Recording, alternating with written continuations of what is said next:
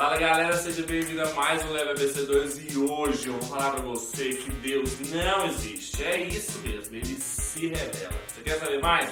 Vem comigo, solta essa vinheta aí, bora.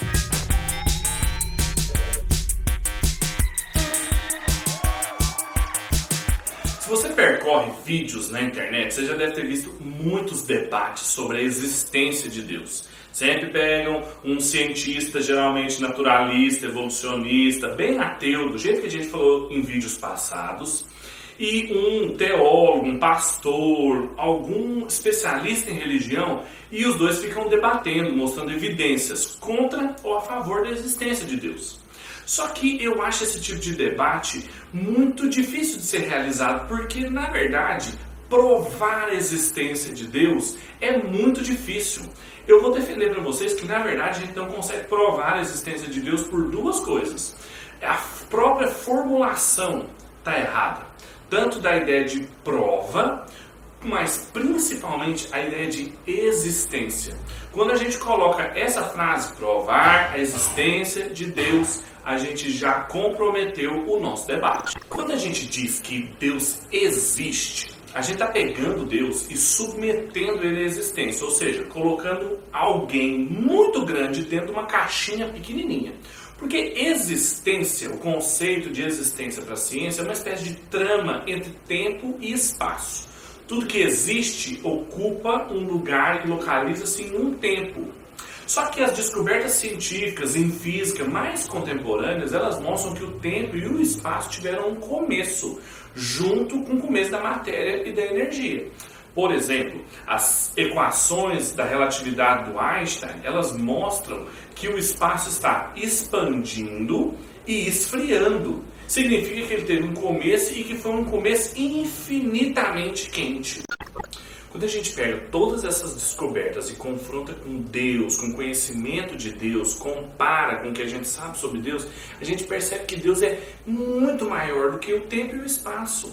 Por isso que provar a existência é alguma coisa muito inadequada. A Bíblia, por exemplo, diz em Hebreus, no capítulo 11, versículo 3, que pela fé a gente sabe que todo o universo foi criado pela palavra de Deus. Isso significa que Deus não existe, Deus não está submetido ao tempo e espaço. Deus não existe, Deus não está submetido ao tempo e espaço. Na verdade, toda a existência está em Deus. Não foi isso que o apóstolo Paulo disse em Atos, no capítulo 17? Que em Deus nós nos movemos e existimos. Ou seja, Ficar provando a existência de Deus é você querer pegar o estado de São Paulo e colocar dentro do estado de Goiás. É muita gente, é muita coisa para um espaço muito pequeno.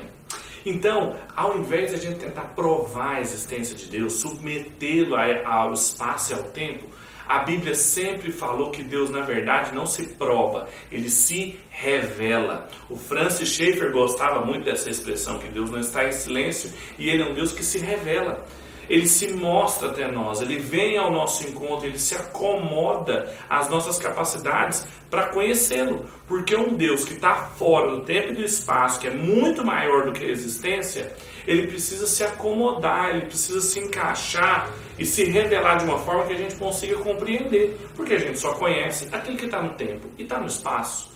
E essa mudança é muito significativa para a ciência. Quando a gente fala de revelação de Deus, nós estamos falando pelo menos três coisas, e a gente já falou um pouco sobre isso em vídeos passados. Deus se revela na natureza, no livro sem palavras, da criação, da realidade, e quando a gente olha para tudo o que existe ao nosso redor, a gente consegue aprender algo sobre Deus. Mas Deus também se revela na Bíblia, é a revelação especial, ou seja, o registro das palavras de Deus ao longo da história que serve para mim e para você. Até para a gente aprender a olhar para a realidade e enxergar Deus ali. E também tem a revelação pessoal. O Salmos 19 termina falando de como Deus fala ao nosso coração, à nossa consciência. E essa, essa é a importância da revelação para nós. Muita gente acha que isso não tem nada a ver com ciência, mas trabalho científico, observação e controle da realidade e revelação tem tudo a ver. Quando a gente diz que Deus se revela na natureza e o cientista trabalha justamente com essa natureza, ele está trabalhando com a revelação de Deus. Se você ler nas primeiras páginas da Bíblia, Adão, o primeiro representante nosso diante de Deus, o que era o trabalho dele? Trabalhar na criação de Deus. Ele foi fazendo diferenciações entre os animais, dando nomes, fazendo um trabalho propriamente de um cientista. Se você percebe lá no livro de Provérbios, Salomão falando do seu trabalho enquanto alguém que pesquisou plantas e se ocupou com assuntos de botânica, era alguém também usado por Deus para registrar sua revelação, mas também um trabalho científico genuíno. Em tudo isso a gente vai percebendo essa relação de que não há contradição entre a revelação de Deus e o trabalho científico. Olha o que, que o Kepler fala a respeito exatamente desse ponto. Como nós, astrônomos, somos sacerdotes do mais alto Deus em relação ao livro da natureza, somos obrigados a pensar nos louvores de Deus e não na glória de nossas próprias capacidades. Essas leis estão ao alcance da mente humana. Deus queria que nós o reconhecêssemos, criando-nos a partir de sua própria imagem para que pudéssemos compartilhar os próprios pensamentos. Então, vocês viram o que o Kepler menciona? Como que ele não percebeu contradição entre revelação e trabalho científico? Dizer que Deus se revela é uma opção muito melhor do que a gente ficar tentando provar a existência dele. Ao invés da gente fazer o que a gente chama de teologia de baixo para cima, ou seja, a gente parte das evidências para chegar até Deus, a gente faz uma teologia de cima para baixo.